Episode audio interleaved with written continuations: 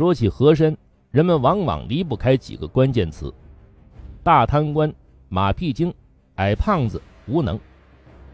然而，真实的和珅却是面目清秀、颇具才能的清代第一大权臣。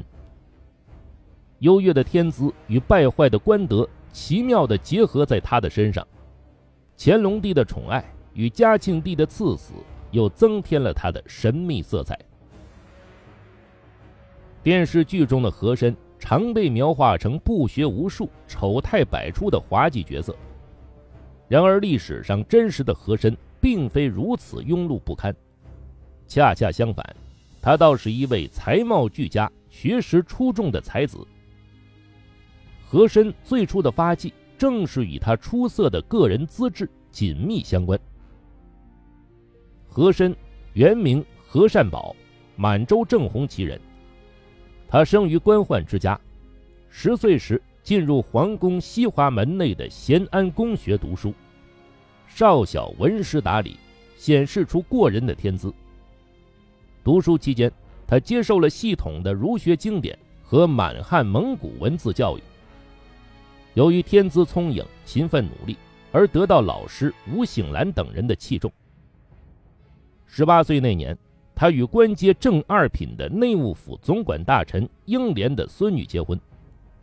二十岁时，和珅承袭了祖上传下来的三等轻车都尉的世袭爵位。二十二岁时，和珅当上了官阶正五品的三等侍卫，随即充任年干处侍卫。所谓年干处侍卫，就是负责皇帝巡狩时扶车撑伞的差事。和珅也因此有了与皇帝亲密接触的机会。相传一次巡狩时，乾隆皇帝审阅边境要犯逃脱的奏报，随口送了一句《论语》中的“虎兕出于峡，龟玉毁于毒中，是谁之过于？”意思是，老虎和犀牛从笼中出来伤人，龟玉在匣子里被毁，是谁的过错呢？这是孔子借来指斥管理者的过失。乾隆帝身边的侍从大多没读过书，听后面面相觑，不知何意。而饱读诗书的和珅在旁听得分明，当即应声答道：“点首者不得辞其责耳。”乾隆帝对身边侍卫有如此学识感到非常惊奇，又见和珅长得眉清目秀，身材颀长。一度俊雅，声音洪亮，是个标准的美男子，不禁赞赏有加。从此之后，和珅凭借出众的资质和皇帝的赏识，青云直上，历经乾清门侍卫、御前侍卫、正蓝旗满洲都统等职，随后任领班军机大臣、文华殿大学士、理藩院尚书、内务府总管、领侍卫内大臣、四库全书总裁官。步军统领、九门提督，担任户兵吏部三部尚书等等显赫之职。除此之外，和珅还成为乾隆帝的亲家翁。乾隆帝将自己最宠爱的十公主赐婚给了和珅的儿子，封身阴德。和珅可谓凭才而起，之后承宠登天。飞黄腾达之后的和珅。集万千宠信于一身，其官阶之高、官位之多、掌权之广、权力之大，清代历史上找不出第二位。因此，他又被称为清朝第一大权臣。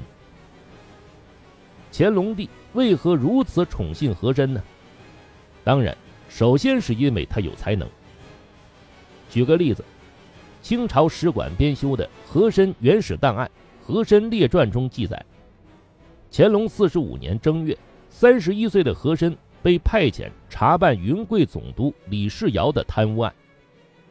类似的案件通常由于缺乏证据而很难处理，但和珅很精明，他首先拘审了李世尧的管家，取得了贪污的实据，迫使精明干练的李世尧不得不低头认罪。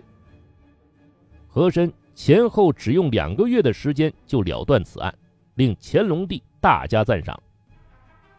另外，乾隆朝平定库尔喀十五功臣图赞中还特别提到，和珅精通满、汉、蒙、藏四种文字，而且还掌握鲜为人知的西藏密咒。这种才能在当时的朝廷官员中是极为少见的。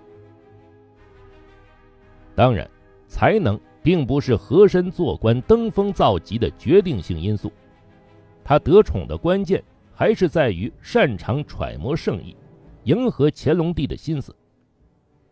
和珅发迹时，乾隆帝已步入老年，此时的乾隆帝已是志得意满，自诩为一代圣君了。他最喜欢的就是有人迎合他的自满心理。和珅恰恰摸透了这道心思，做了乾隆帝为君父解忧、舍辱其谁的知心红人。乾隆帝晚年生活奢靡无度，为了庆祝自己的八十大寿，他计划举行万寿大典和千叟宴，但这需要大把的银子。当时国库已经濒临枯竭。无处筹款，满朝大臣要么无计可施，要么力图节省，使乾隆帝大为扫兴。而和珅却坚决支持乾隆帝的想法，想出很多歪门邪道的主意为皇帝敛财。在被任命为大寿庆典的筹办总管后，和珅想出主意，让外省三品以上大员都要进献大量的银子来祝寿。如此一来，和珅很快就筹足了大寿庆典所需的费用，讨得了乾隆帝的欢心。除此之外，和珅还很能投乾隆帝之所好。乾隆帝一生喜爱诗文和书法，和珅为了迎合他，在这些方面下苦功夫，并达到了很高的水平。他常与乾隆帝对诗，所作中有不少佳篇。他还经常临摹乾隆帝的书法，以致后来他的字竟酷似乾隆帝的笔迹。乾隆帝自然也很喜欢，于是，在晚年干脆把一些题匾交由和珅代笔了。尤其到了晚年，乾隆帝很多事情已经再也离不开和珅。老到口齿不清的乾隆帝，只需一个动作或者一个眼神，和珅。就能明白他的意思，并马上办好。而吃透了皇帝的和中堂，又怎能不呼风唤雨呢？和珅的才能和攻心之道，并不能掩盖他的贪官本质。和珅是历史上的一大贪官，这十有八九是名副其实的。他聚敛财富的主要方式是任用官员索取贿银，内道九卿。外道督府司道，不向和珅行贿是很难有官做的。于是出现了政以贿成的祸国殃民的严重局面。他敛财的第二种方式就是贪污。他利用职务之便，私吞各地进贡的银两和宝物，甚至皇宫里的宝物，他也敢私运出宫据为己有。另外，和珅还经营着各种产业。他凭借自己的精明，通过买卖土地、古玩、收取租费，甚至经营瓦厂等方式聚敛了大笔财富。